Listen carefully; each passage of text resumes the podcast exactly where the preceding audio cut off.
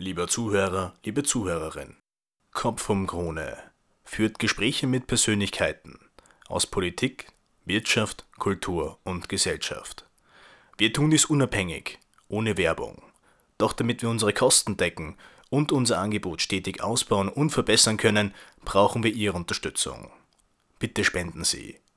Für mehr Informationen besuchen Sie uns bitte auf www.kopfumkrone.at slash spenden.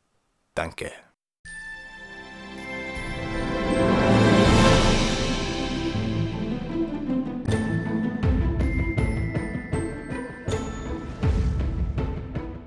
Sie hören nun ein Gespräch von Gerald Hörhan und Murme Becirovic. Es haben schon Päpste und Kaiser um Geld betteln müssen. Hinweis. Aufgrund technischer und organisatorischer Probleme ist der Ton nicht in gewohnt optimaler Qualität. Wir bitten um Verständnis. Danke. Ähm, ich möchte vielleicht beginnen äh, aus historischer Perspektive und dann arbeiten wir uns vor. Und zwar die ersten zwei Revolutionen, die industriellen, äh, verliefen relativ äh, mit kriegerischen Auseinandersetzungen. Eine, eine ländliche Bevölkerung wurde zu einer städtischen, urbanen, aus Fabrikarbeitern, die sich dann auflehnte gegenüber dem Kapital und äh, die Arbeiterbewegung entstand. Die dritte Revolution, in dem Fall der Mikrochips, verlief relativ friedlich. Wie verläuft denn die vierte? Ich glaube, das kann man noch nicht abschätzen. Also es gibt durchaus mehrere Szenarien und äh, manche sind positiver, manche sind negativer. Also man, es hängt davon ab, was den nächsten Jahren passiert. Man sieht ja bereits, dass die politische Entwicklung durchaus turbulent wird, also dass man beispielsweise Brexit, Trump-Wahl und äh, wenn man es mal Radikalisierung der Politik, die sich eben unter anderem auch durch die Ängste weiter Teile der Bevölkerung vor der Zukunft, weil die Jobs sind nicht mehr sicher, der Status ist nicht mehr sicher, der fällt für viele Leute in der digitalen Welt weil sie eben nicht mitkommen. Und da sind ja auch Leute, die dann beispielsweise für Brexit gestimmt haben. Und andererseits natürlich auch die Radikalisierung der Politik, die sich durch Social Media ergeben hat, weil Social Media spielt die Leute in das zu, was sie interessiert. Und gleichzeitig wurde offensichtlich Social Media in einigen Wahlen auch manipuliert. Zumindest wurde das in Amerika mal zur Diskussion gestellt, dass Russland und vielleicht noch einige andere Leute versucht haben, die Wahl zum Gunsten von Trump zu manipulieren gemeinsam mit einer Firma namens Cambridge Analytica, die wohlgemerkt dem CEO eines der größten Hedgefonds der Welt gehört. Und all diese Dinge zeigen bereits, es kann durchaus turbulent werden. Aber gehen wir mal die Szenarien durch, die möglich sind. Also das erste Szenario ist, dass man schlicht und einfach die Leute ruhig stellt. Ja. Das ist gar nicht so unwahrscheinlich, weil man ja mit Hilfe, nennen wir es mal, der virtuellen Realität und mit Hilfe, dass man den Menschen lernt das Gehirn nicht mehr zu trainieren oder auszuschalten. Siehe, frag Alexa oder frag Google oder frag Tesla. Weil wenn du heute Abend mit Leuten weggehst und fragst, na wohin wir? Dann weißt du dann, sag du, ich weiß nicht, schauen wir mal. Und du wirst dann Alexa fragen, Alexa sagt, wo du weggehen sollst. Nur, das wird eben nicht objektiv sein, sondern das wird eben so sein, wer am meisten dafür zahlt. Und Leute, die nicht denken können, kann man leicht manipulieren. Und wenn man sie dann noch in einer virtuellen Realität spielt, wo man das schnelle Autofahren nicht bestraft wird, wo die Sonne immer scheint, wo man sich den Sexualpartner nach Wunsch zusammenbauen kann und wo man Computer spielen kann ohne Ende, ist durchaus ein Szenario, dass eine kleine digitale Elite, in Silicon Valley, in Boston, in Cambridge, in Shanghai und wo auch immer, sehr viel Geld verdient und sehr viel Macht hat, gemeinsam mit den Regierungen oder den großen Regionen der Welt, große Teile der Bevölkerung ruhig hält und manipuliert mit Hilfe von psychologischen Manipulationen. Mit einem bedingungslosen Grundeinkommen. Ich es ist unausweichlich, also wenn wir davon ausgehen, sagen wir, die Hälfte stimmt von dem, was die Wissenschaftler behaupten, also das heißt in dem Fall, sie rechnen so mit 30, 40 Prozent Entfall der Jobs, der gegenwärtig vorhanden sind. Wenn nur die Hälfte stimmt, dann sind das äh, soziale Verwerfungen, die wir uns heute nicht mehr vorstellen. Nicht notwendigerweise, wenn du Leute rückstellst. Also es kommt immer noch an soziale Verwerfungen, kommen dann aus zwei Gründen. Entweder wenn Leute kritisch denken, ja. und sagen ja von dem äh, Toten lasse ich mich nicht mehr ausnehmen. Ja. Das wird der Versuch, wird den Leuten abgenommen. Und es ist wahrscheinlich, dass das passiert. Aber halten Sie den und Menschen für so blöd? Es ist durchaus wahrscheinlich. Ja, weil allein, wenn du dir schaust, wie viele Leute sich heute mit Hilfe von Drogen und Alkohol oder Medikamenten in eine andere Welt beamen, ja, was sich Leute im Fernsehen anschauen oder in der Zeitung lesen, und äh, das Computerspiele heute schon werben damit, dass man süchtig wird, mhm. kann man sich leicht vorstellen, wie die Zukunft hingeht, außer man lernt das Denken. Und deswegen würde ich heute als Politiker nicht kein bedingungsloses Grundeinkommen machen, sondern Grundeinkommen, was auf bedingt, dass du dich weiterbildest und dass du dein Gehirn trainierst. Weil sonst hast du eben lauter, irgendwann lauter willenlose Bürger, die halt irgendwie gefüttert werden im wahrsten Sinne des Wortes und von einer kleinen Elite kontrolliert werden. Und dass das Realität ist, sieht man in China mit den Social Points. Das ist bereits Realität. Ja, absolut. Und äh, das ist eine sehr, sehr gefährliche Entwicklung. Und, aber ich glaube schon, in irgendeiner Weise wird ein Grundeinkommen oder irgendeine soziale Absicherung jetzt geben müssen und wenn Leute rebellieren. Ja.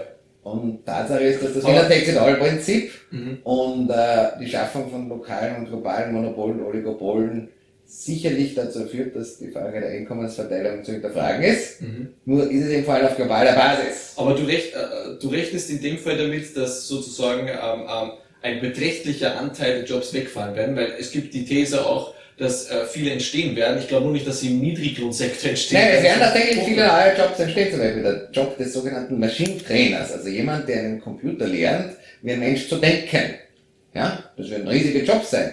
Da Datenanalysten, IT-Ethiker. Also alles hochqualifizierte Sachen, nicht eine, eine, eine, eine für eine gering qualifizierte. Ja, das ist sicherlich ein Thema, wobei auch gewisse handwerkliche Themen, die jetzt vielleicht auch nicht gering qualifiziert sind, wäre falsch, das zu sagen, Ja. die werden auch recht lange Zukunft haben, weil einen Computer zu lernen, die Haare zu schneiden oder ein Dach zu decken, ist viel schwerer, als dass ein Computer ein Bankgeschäft abwickelt oder ein Versicherungsgeschäft abwickelt oder ähnliches. Ja. Und das ist auch schwieriger, als als ein Computer einen Zug fährt. Ja. Und das bedeutet schon, dass also manuelle Tätigkeiten, die man nicht so leicht digitalisieren kann, auch noch eine wesentliche Zukunft haben. Und ich bin immer der Meinung, dass in Zukunft ein guter Handwerker wesentlich mehr verdienen wird als ein Bankdirektor, wenn er das nicht heute schon tut.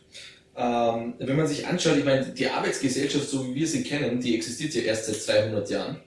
Ähm, also das heißt in dem Fall, man wird entlohnt für die Arbeit, die man tut. Ähm, die alten Griechen haben, haben sozusagen eigentlich ähm, ähm, statt, statt, also sie haben selbst nicht gearbeitet, sondern haben äh, Sklaven arbeiten lassen, haben das gemacht, worauf sie Bock hatten. Ähm, ist es in Zukunft denn nicht auch so, dass die Maschinen äh, für uns machen und wir machen das, worauf wir Bock haben? Ja, aber zuerst musst du mal wissen, worauf du Bock hast. Das haben die meisten Leute. Die Frage bei deinem Freundeskreis herum, dass wenn man weiß, worauf hast du Bock. Ja? 70%, 80% der Leute wissen das nicht.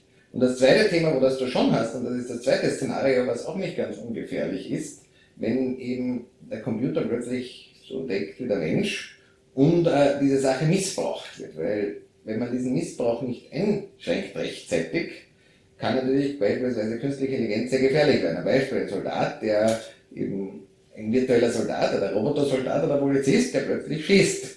Wer trifft die Entscheidung? Der Mensch oder eine Maschine? Und was ist, wenn solche Dinge in die Hände von Diktatoren und Terroristen kommen oder Psychopathen? Also das heißt, es ist nicht so, auch hier gibt es einige Szenarien. Ich glaube sowohl, dass die digitale Welt den Menschen sehr viel Wohlstand bringen kann und sehr viel Ja. Zufriedenheit, aber eben auch sehr viel Unglück. Ja.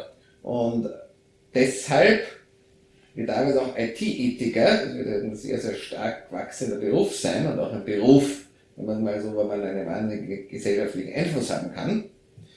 Weil beispielsweise, wie treffe ich die Entscheidung? Wenn ich heute sage, jemand äh, würde mit 95% Wahrscheinlichkeit einen Terroranschlag verursachen, inhaftiere ich ihn oder nicht?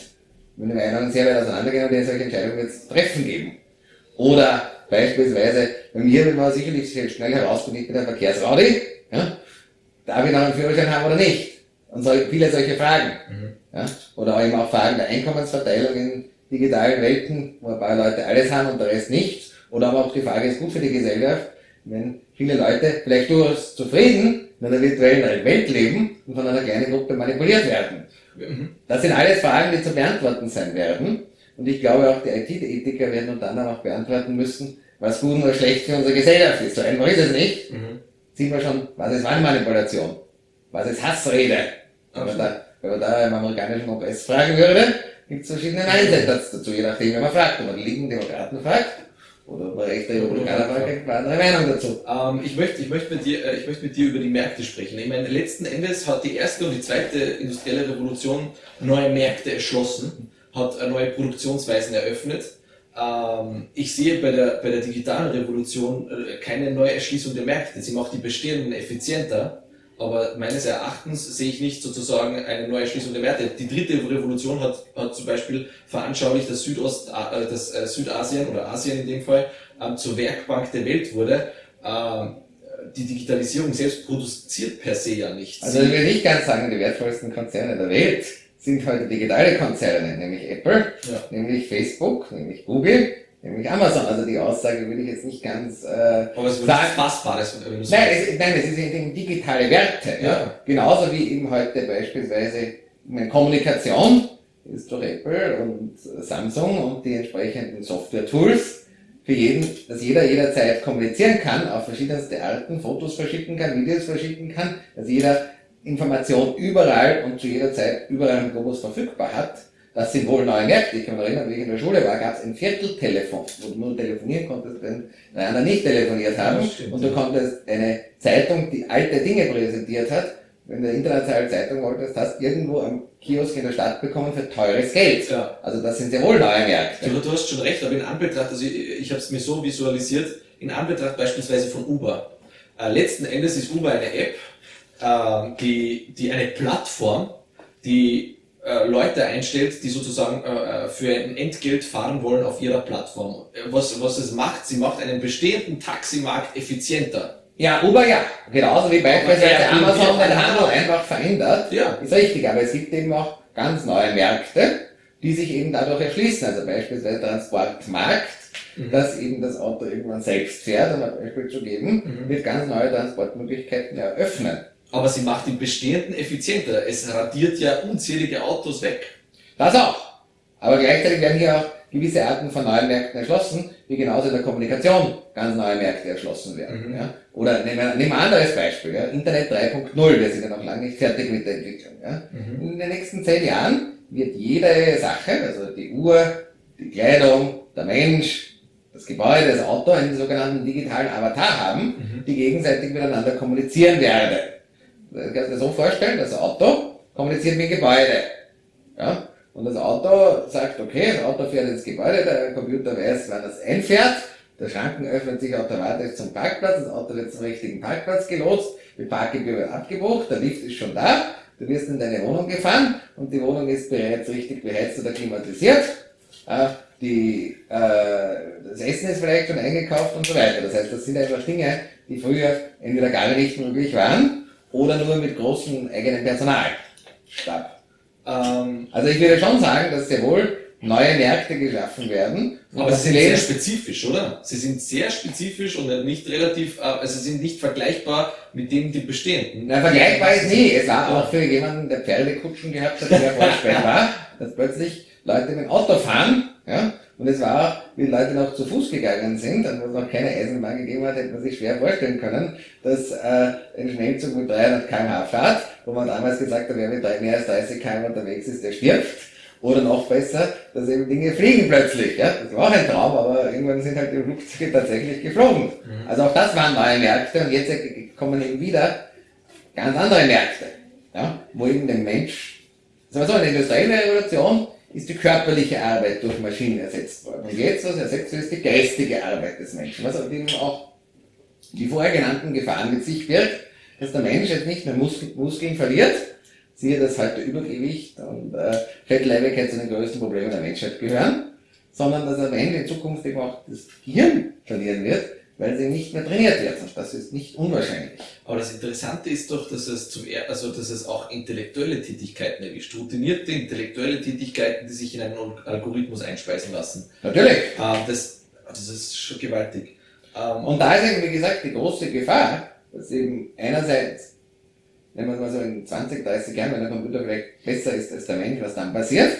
Und mittelfristig ist natürlich auch die Gefahr, dass eben viele Menschen aus dem Arbeitsprozess fliegen und dann in irgendeiner Weise verkommen, weil es der Computer für sie macht.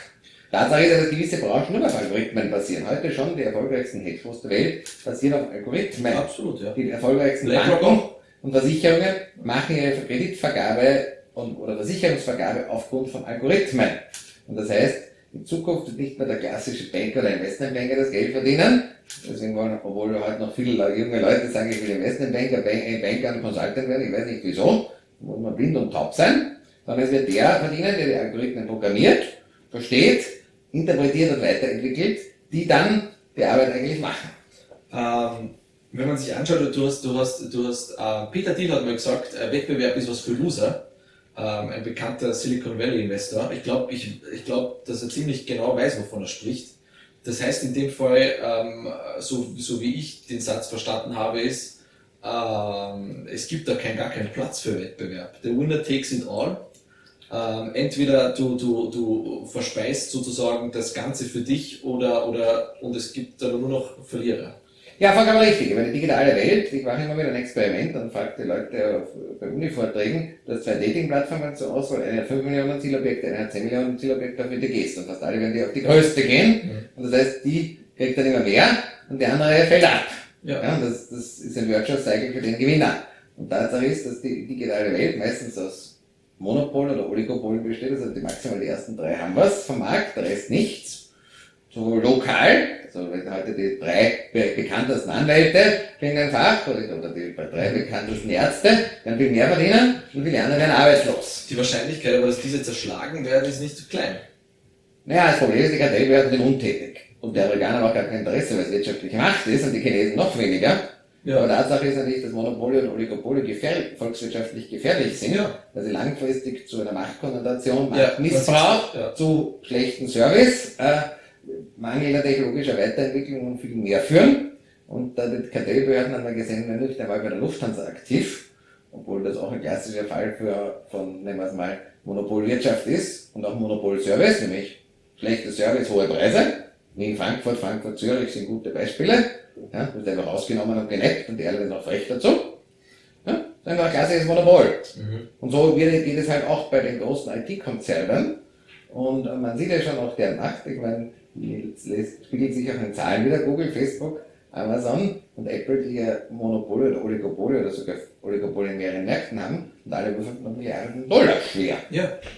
ja? Man sieht es ja, also ähm, ähm, ähm, das heißt in dem Fall, es, es, es, findet eine Vermögenskonzentration Richtung oben statt, die ist ja heute auch äh, äh sichtbar. Teilweise. Also es ist ja nicht die Leute, die in diesen Firmen hohe Managerpositionen haben oder auch große Aktienpakete, dort ja. Die Vermögenskonzentration stimmt aber nicht ganz, weil fairerweise auch viele Aktienpakete beispielsweise in Pensionsfonds oder ähnliches gelagert sind. Mhm. Also zum Beispiel Kalpas, der größte der Fonds für die kalifornischen Lehrer und Staatsbediensteten, hat auch beispielsweise signifikante Anteile an diesen Firmen. Also die Antwort stimmt nicht ganz. Mhm. Aber sicherlich die Leute, die kontrollierende Funktionen dafür haben, haben sicherlich, äh, erfolgt eine Vermögenskonzentration Gleichzeitig zahlen die Firmen weniger Steuern, in Amerika schon wenig, sonst überhaupt sehr wenig. Was bedeutet, dass sie natürlich auch die wirtschaftliche Konzentration und vor allem auch die Machtkonzentration ein wenig haben und die ist gefährlich. Man rechnet ja damit, dass die großen, also die GAFA, sozusagen Google, Amazon, Facebook und Apple, 2040 bei einem bei einer Marktkapitalisierung von 50 Billionen äh, sein werden. Das ist äh, mehr als, als äh, jeder europäische Staat äh, in, in Ja, aber auch, also, es ist also bestimmt teilweise, aber es wird auch viel Geld gedruckt, das heißt auch die, ja. also die Zahlen werden einfach größer, also, weil die Fed und die EZB ja nach wie vor die Geldmenge erhöhen ja, und außerdem fehlt vermutlich noch eine fünfte Firma in dem Gebilde, oder vielleicht auch eine sechste, mhm. nämlich die Firma, die das Internet 3.0 und mit künstlicher Intelligenz und all dem kontrolliert, die gibt es nämlich noch nicht. Mhm. Da kämpfen zwar auch die Großen, aber in der Vergangenheit hat man gesehen, dass die Incumbent Players, also wie beispielsweise Microsoft oder IBM, die neuen Märkte relativ verschlafen. Also Microsoft ist ja noch immer ein Riesenkonzern, aber fairerweise die Welt von Social Media oder die Welt von Search Engines hat verschlafen. Aber die, die, die, äh, also das, die, die, also die, die, die Summe, die sie haben, äh, das ist ja durchaus es ist ja auch eine Frage der Zeit, bis sie irgendwo nach Macht streben, oder nicht? Das tun sie ja heute schon. Amazon ist ein geiles Beispiel, dass Amazon immer mehr den gesamten Handel kontrolliert. Ja. Alle Händler, alle auch Produkte, Aber auch politische Macht. sind zunehmend davon abhängig. Amazon hat ja auch schon Zeitungen fairerweise. Ja. ja. Und Facebook hat auch wohl eine politische Macht, weil beispielsweise wenn ein Politiker auf Facebook gesperrt wird, hat er kein Sprachrohr mehr. Also Sie haben ja schon Macht, ich glaube, teilweise sind sie sich noch nicht ganz der Macht bewusst, teilweise schon. Und dann ist eben die Frage, wie sie die Macht einsetzen. Und ich glaube schon, dass viele der Menschen der digitalen Elite eine klare Idee haben, wie sich die Welt entwickeln soll.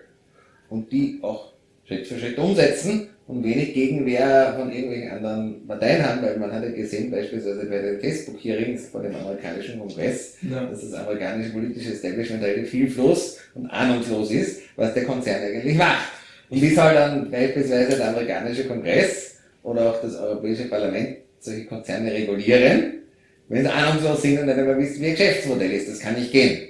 Ich finde das interessant, dass du das sagst. Ähm, ähm, das sind ja Unternehmen, also zumindest von den Leuten, die das Sagen haben, gibt es ja hin und wieder Zitate oder Äußerungen, wo man sich denkt, die wissen eigentlich durchaus, ähm, sie haben eine Vision, wie die Menschheit morgen auszusehen. Also sie haben sicherlich eine Vision, das ist klar. Und die Vision ist durchaus teilweise sehr positiv. Also es ist nicht nur, ja. aber gleichzeitig ist eine sehr spezielle Vision Ja. aus dem Blickwinkel von Silicon Valley oder meinetwegen Boston oder äh, Hongkong oder Shanghai, wo auch halt die ganzen digitalen Machtzentren sind. Und eben sicherlich nicht vielleicht anwendbar auf die gesamte Welt. Weil das eben da beispielsweise Privatsphäre ein Recht ist, das ist den Amerikanern reichlich wurscht. Und den Chinesen ist auch reichlich wurscht. Die sagen, ja, es ist gut. Das, teilweise sagen wir auch vielleicht, in China ist es gut, dass es Social Points gibt, weil das führt ja dazu, dass sich die Menschen besser verhalten. Ja? Wenn man jetzt herausnehmen würde, beispielsweise den Kommunismus, weil das ist sicherlich etwas, wo man sagt, wenn man ja sagt, die kommunistische Partei ist schlecht, äh, okay, das ist halt Ja. das ist die do- do- dortige Lokalität, ja? Ja. aber beispielsweise, wenn jemand fettes Essen frisst und dauernd auf, ist es natürlich aus gesellschaftlicher Sicht schlechter, als wenn jemand sich gesund ernährt und nicht trinkt. Die Frage ist halt nur, inwieweit beeinträchtigt das die Privatsphäre, inwieweit die Entscheidungsmöglichkeiten des Bürgers und da haben Euro- Europa oder Amerika oder andere eine ganz andere Ansicht und die digitale Welt wieder. Ja? Und in manchen Dingen die künstliche Intelligenz sich auch hoffnungslos uneinig. Genauso wie der Schaffung von Monopolen und Oligopolen und deren Regulierung. Auch da gibt es sehr viel Uneinigkeit innerhalb der digitalen Elite. Und generell ist auch die digitale Elite nicht so einheitlich, wie man glaubt. Also da gibt es alles von äh, linksorientierten Weltverbesserern bis zu Hardcore-Kapitalisten. Mhm. Nur Tatsache ist, dass sie alle gemeinsam eben die Welt revolutionieren wollen und die alten bürokratischen, archaischen Systeme auseinanderbrechen wollen. Und das ist auch notwendig in vielen Bereichen, weil schlicht und einfach das bestehende System, was wir haben, ist eben in vielen Bereichen siehe Arbeitsrecht oder siehe eben Ausbildungssystem oder Gesundheitssystem, ist einfach nicht mehr passend von der modernen Welt und teilweise auch dumm oder auch das Transportsystem. Aber es wird ja auch, äh, es gab zumindest in der Vergangenheit eine private Politik. Das wird ja durch die, die, durch die handelnden Personen, zumindest wie ich die Äußerungen vernehme, ja durchaus in Frage gestellt. Also das Primat der Politik war immer relativ. Weil die Leute, die das Geld gehabt haben, haben noch immer den Politikern diktiert. Also das war nicht so neu. Es haben auch schon Päpste und Kaiser um Geld betteln gehen müssen, um Kriege zu führen. Und dann, auch dann haben sie zu Leuten gehen müssen, die damals das Geld gehabt haben. Ja? Also es gab immer eine gewisse Balance zwischen Geld und, äh, Und. Kapital und politischer Macht, die eben in verschiedenen äh, Weisen ausgeführt wurde. Aber das ist nicht so neu. Ist Nur jetzt was das Thema? Es ist vielleicht schon noch etwas extremer, weil eben die Politik keine Ahnung hat von der anderen Seite. Weil die Politik ist ja ahnungslos und daher auch machtlos. Vielleicht auch die, die digitalen ahnungslos, was die Politik angeht? Nein, das glaube ich nicht. Also ich glaube durchaus, dass hier ein deutlich besseres Verständnis ist als umgekehrt. Ja, aber, und das ist sicherlich eine Gefahr, weil wenn man derartige Konzerne regulieren will oder wenn man auch die Antimonopolgesetze sinnvoll zur Anwendung bringen will, ohne, nennen wir es mal, wahnsinnigen gesellschaftlichen Schaden zu verursachen, wenn jetzt Google nicht funktioniert, das Internet nicht funktioniert, wird es ja für viele Leute auch einen Schaden bringen. Und dann muss man wissen, wie das funktioniert. Und ich glaube schon, dass eben die gesellschaftliche und politische Macht von diesen Großkonzernen noch bei Weitem unterschätzt wird. Und eben auch die Möglichkeiten, Weil sie ja direkt beim Menschen ansetzt, oder? ja, und vor allem eben auch die Möglichkeit, Menschen zu kontrollieren, zu manipulieren. Und das in einem Ausmaß, was selbst die, die mächtigsten Diktatoren Nicht konnten. nicht konnten oder sich vielleicht davon geträumt haben, dass es können. Ja? Weil Kannst du dir auch vorstellen, dass es der Mensch mal ablehnt? Es gibt ja viele Dinge, die die Menschen im Laufe der Geschichte abgelehnt haben. Das Problem ist, es ist sehr, es ist sehr bequem und angenehm. Das, der Punkt ist ja, dass Menschen meistens Dinge ablehnen, die unangenehm sind. Also, dass Leute rebellieren, wenn sie nichts zum Essen haben. Da war eine Revolution da. Wenn Leute nicht mehr in den Krieg ziehen wollten, weil sie nicht erschossen werden wollten. Ja? Mhm. Und ähnlich. Also, gegen so etwas wird leicht, wird leicht rebelliert. Es war ja auch beispielsweise Vietnam. Ja, die 68er-Revolution war ja auch, Leute wollten in den Krieg ziehen. Mhm. wollten keine Bomben, was irgendwie recht logisch ist, aber das ist ja eigentlich sogar bequem, es ist sogar im ersten Schritt gesünder, weil ich sage mal so eine Virtual Reality, wo sich eine andere Welt beamen kann, richtet weniger Schaden aus als Alkohol und Drogen. Ja? Mhm. Das heißt, ich glaube nicht, dass sich, die, dass sich die Mehrheit der Menschen dagegen wehren wird. Es wird vielleicht eine kleine kritische Minderheit geben, die sagen, ich will das nicht, aber die Mehrheit der Menschen wird vermutlich sicher. Du meinst das? Äh, wirklich, also wirklich so ziemlich alles, was einem das Leben vereinfacht oder was ihn bequemer gestaltet, egal wie weit es in die Privatsphäre eingreift oder dergleichen, egal. Ja, aber das erfordert ja relativ viel Denken. Und Frage bei deinem Freundesgeist nochmal die einzige Frage. Was machen wir heute Abend? Schau mal, wer darüber in der Lage ist, eine Entscheidung zu treffen. Dann hast du die Antwort. Und der Computer wird es dir verdammt bequem machen. Und verdammt angenehm und verdammt einfach. Und mit Hilfe von psychologischer Manipulation kannst du wahnsinnig viel machen. Das haben auch immer schon die Propagandaminister von Diktaturen verstanden. So steht auch das Propagandaministerium in Nordkorea, wie man Leute psychologisch indoktriniert. Weil in vielen Ländern, wo ja der Diktator einen Gottstatus hat, den hat er auch nur deswegen, weil die Leute manipuliert werden, nur eben auch mit klassischen Methoden und nicht mit digitalen Methoden, die wesentlich effizienter sind. Also für mich hört sich zumindest deine, deine Auslegung ein bisschen an, äh, danach an, dass es, äh, dass das eigentlich alles nicht aufzuhalten ist. Es ist eh nicht aufzuhalten. Es, ist, es sind nur gewisse Dinge sind schon aufzuhalten. Und das eine ist, dass man natürlich den Menschen kritisches Denken lehrt. Dazu gehört Bedarf eines entsprechenden Ausbildungssystems. Das wird einer der größten Märkte der Welt sein. Die Menschen nicht, genauso wie sie heute durch das Handy noch und anschreiben, haben verlernt zu rechnen. Versuchen wir heute noch in einer, in einer BWL-Studie Leute Kopf rechnen zu lassen. Inklusive Professoren, meistens können es nicht mehr. Versuchen wir den Leuten zu sagen, ohne Navi, du triff mich dort, die finden nicht mehr hin. Und dann haben sie verlernt zu navigieren. Und der nächste Schritt, wenn man sagt, frag Alexa, frag Tesla, werden sie verlernen zu denken. Ja? Das heißt, die einzige Möglichkeit ist, Leute, die in, in der Schule, in der Uni und laufend kritisches Denken lernen. Und das zweite, was du auch natürlich schon regulieren kannst und die negativen Seiten, wie beispielsweise eben, dass es missbraucht wird oder dass womöglich wirklich großer Schaden angerichtet wird durch eben Soldaten, die schießen können oder andere Dummheiten machen können, sowas muss man rechtzeitig regulieren, weil sonst ist es gefährlich als Atomwaffen. Ähm, stimmt denn eigentlich, was, was mich noch interessiert wird, ich habe ja anfangs gedacht, ähm, ähm, die Robotisierung erleichtert uns viele Dinge, das wird sie auch machen, aber ich habe mir gedacht, sie kann nicht alles. Ähm, sie kann nicht äh, wirklich auch in dem Fall kreativ sein. Aber letztens las ich auch, dass, dass eine, eine, eine, eine künstliche Intelligenz die Fortsetzung von Harry Potter geschrieben hat. Wo endet das Ganze eigentlich? In der Singularität, dass der Computer gescheit ist als der Mensch und dann weiß man nicht so genau, wohin das führt. Und hier gibt es ja große Debatten auch in Silicon Valley, was das zur Folge hat und wie man das regulieren soll. Ernsthaft? Also, also ja, weil das ist, glaube ich, das weiß noch niemand. Ich meine, es ist jetzt der Prozess, es gibt zwei große Prozesse dabei. Das eine ist, dass die ganze Welt digitalisiert wird und die Firmen in eine digitale Welt gebracht werden. Ja. Und der zweite Punkt ist, dass die Maschinen gelernt wird, wie der Mensch zu denken. Tesla lernt auf Basis von Daten, oder E-Porsche, wie der Mensch fährt, wie er reagiert in Situationen. Also kann Unfall verursachen, dass er nicht in ein Verkehrszeichen einfach das lernt er. Ja? Je mehr Daten hat und je mehr Reaktionen kennt, desto mehr lernt das. Und dasselbe, das ist ein Bank-Kreditvergabeprozess, der immer mehr lernt, auch wie, die wie ein Mensch zu denken, spontan und auf Eindrücke, die vielleicht sonst nicht in den Algorithmus passen, richtig zu reagieren. Ja? Und so lernt die Maschine immer mehr. Also das sogenannte Machine Learning, den ich vorher beschrieben habe, das wird eben ein großer Job der Zukunft sein, wo eben immer mehr Algorithmen gelehrt werden. Oder virtuelle Polizist lernt dann einmal schießen und der Kellner kann ja auch virtuell lernen servieren, das kann man auch lernen. Und der virtuelle Pfleger lernt Basistätigkeiten in der Pflege und so geht das Ganze weiter. Ja, das dauert natürlich, weil einerseits die Rechenleistung mehr steigen wird und auch muss, um das zu bewerkstelligen. Ja. Und andererseits... Der Energiebedarf ja auch sehr hoch sein wird. Man weiß ja auch nicht mal, wie man, wie man, wie man das ja speisen will, oder? Ja, aber auch Dinge, die man auch teilweise energieeffizient, das darf man auch nicht vergessen. Mhm. Ja. Und eben auch, weil die Rechenleistung pro Chip steigt, steigt nicht unbedingt der Energieverbrauch. Das ist nicht ganz richtig. Mhm.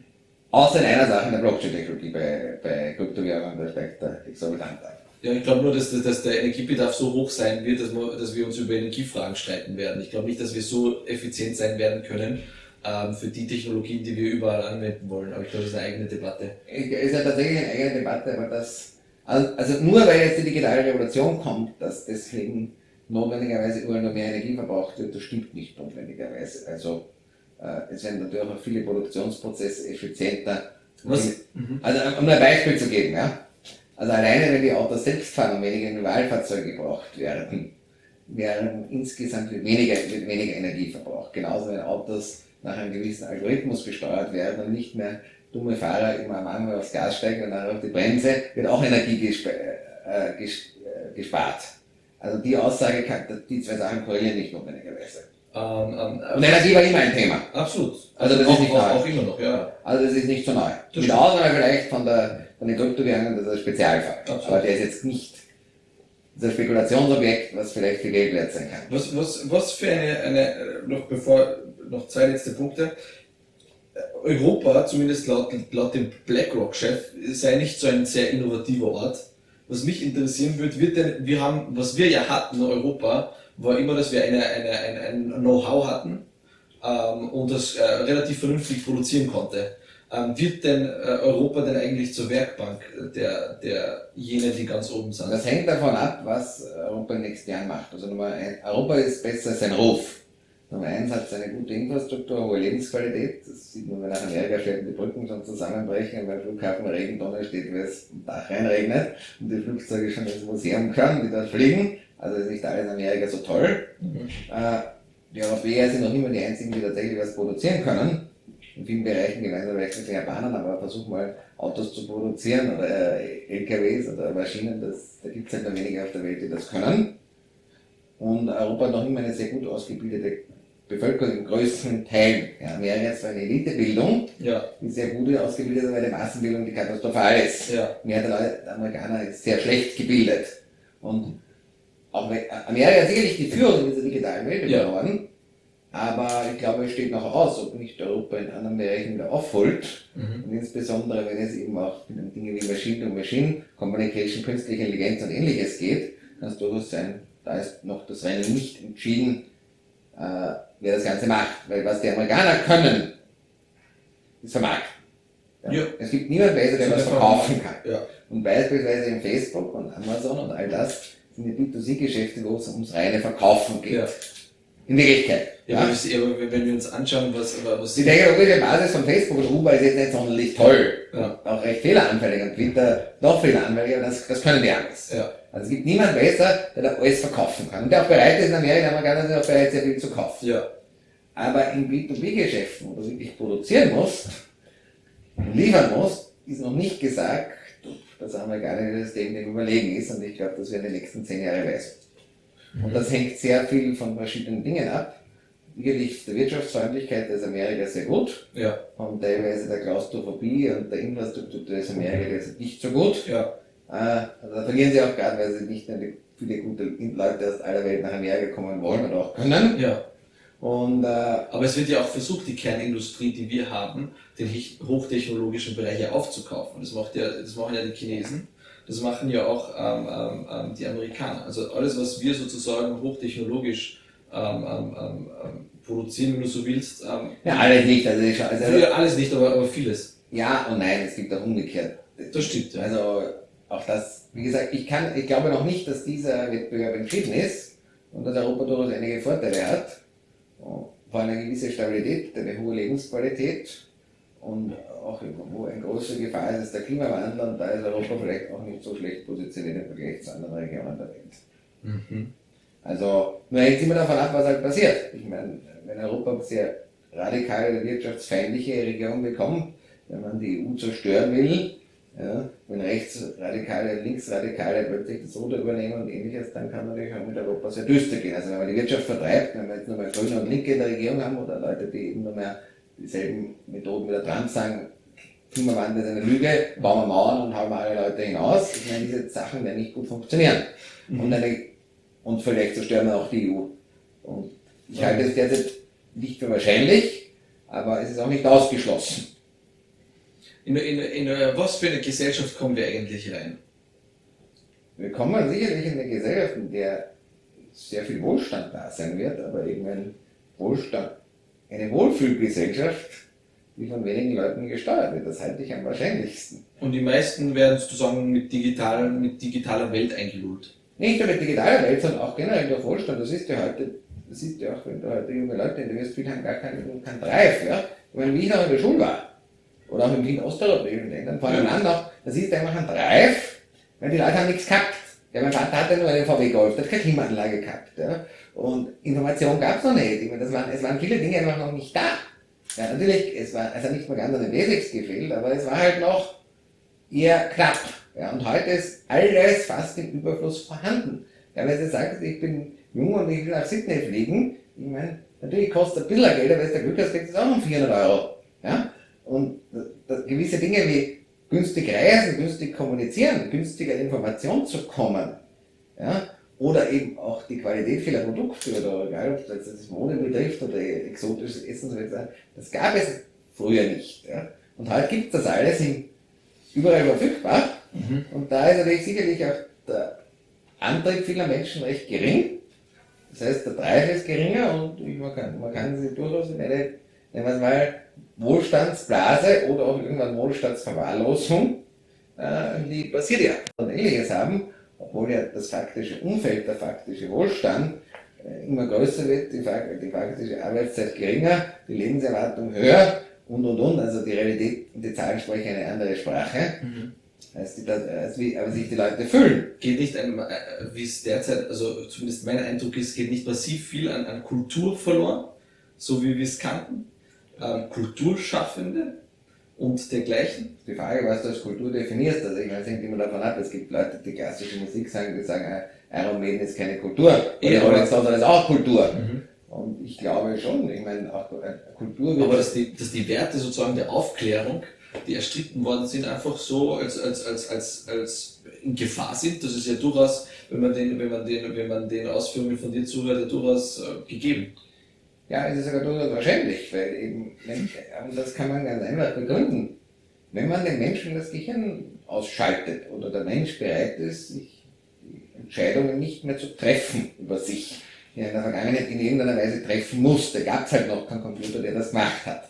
Du hast vielleicht noch zu irgendeinem Kartenleser gehen können oder einem Magier, der dir irgendwas gesagt hat oder sonst was, oder du kannst einen Bankberater geben können, der dich mit finanziellen Fragen beraten hat, mhm. aber am Ende musstest du eine Entscheidung treffen. Mhm. Ja?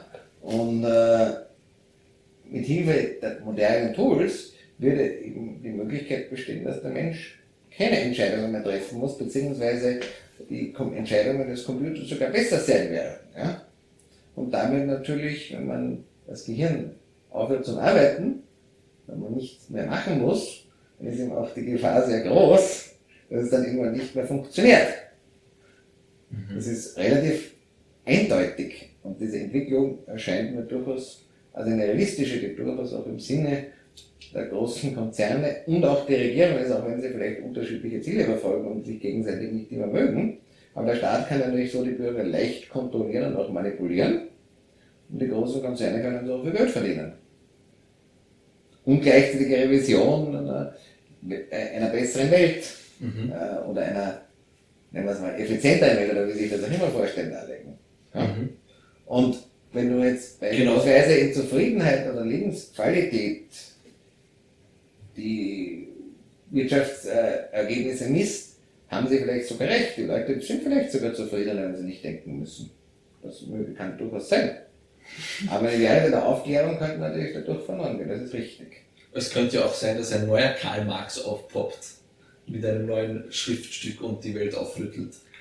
Möglich ist alles, ja. aber wahrscheinlich ist es nicht. Und zwar aus einem einfachen Grund. Weil damals den Leuten es scheiße ging im Vergleich zu heute, dass es ihnen gut ging? Ja, einerseits das, und, äh, ich meine, und das war das Erste. Und das Zweite ist eben, dass ja tatsächlich diese digitalen Dinge das Leben ja tatsächlich vereinfachen.